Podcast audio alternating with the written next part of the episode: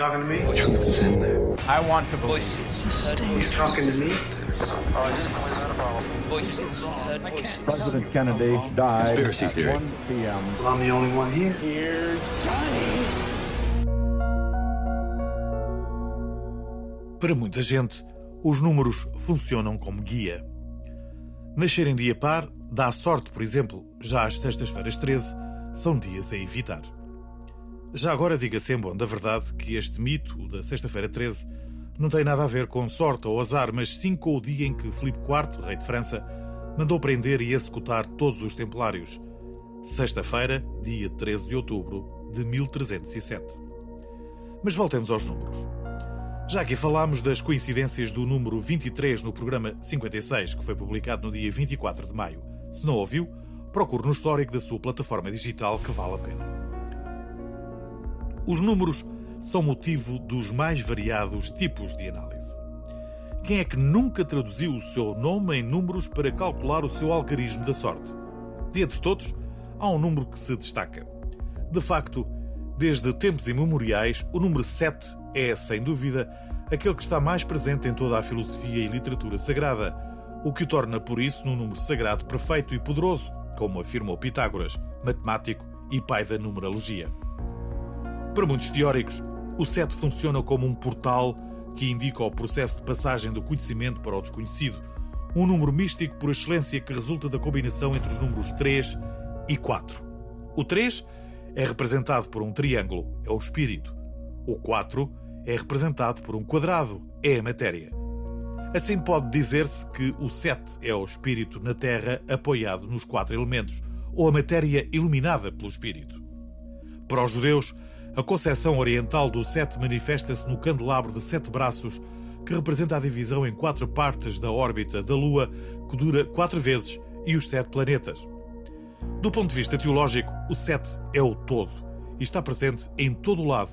Se não repare, são sete os dons do Espírito Santo. As virtudes são sete, tal como as artes. Os sacramentos também são sete, bem como os pecados capitais. E se por acaso alguma vez rezou a oração Pai Nosso, já reparou que são sete os pedidos que são expressos? Na China antiga, o sete estava associado enquanto número ímpar ao princípio masculino do Yang. A repetição por sete dias também era importante no culto dos mortos. A cada sete dias depois do óbito e até ao 49 dia eram organizadas festas e sacrifícios em memória do defunto, e no sétimo dia do sétimo mês realizava-se uma grande festa. Já os japoneses adoravam os sete deuses da felicidade. Roma erguia-se sobre sete colinas, tal como Lisboa, e são sete as maravilhas do mundo.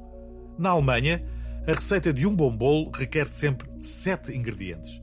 E para os egípcios, o sete é o símbolo da vida eterna. E para os hindus, há sete centros energéticos, ou sete chakras.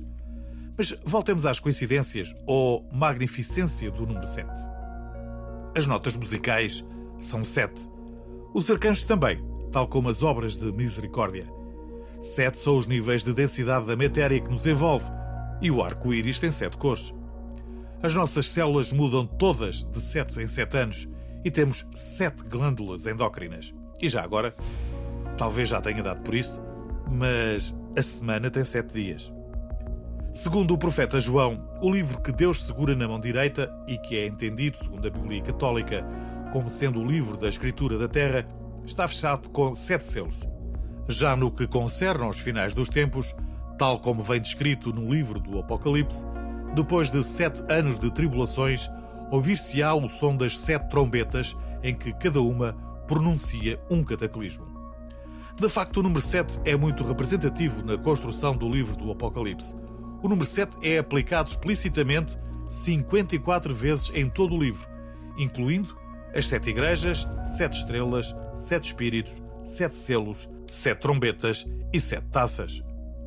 O livro das Revelações, como também é conhecido, está dividido em sete secções, as quais descrevem também as sete bem-aventuranças.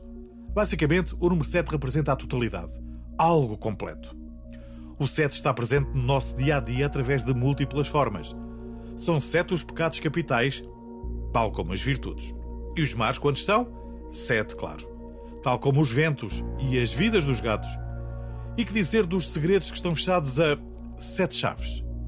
E isto para não falar do tal homem dos sete instrumentos, dos anões, que eram sete, das sete léguas submarinas e do maior agente secreto de todos os tempos, 007. E quanto a si? Já pensou de que forma o 7 faz parte da sua vida?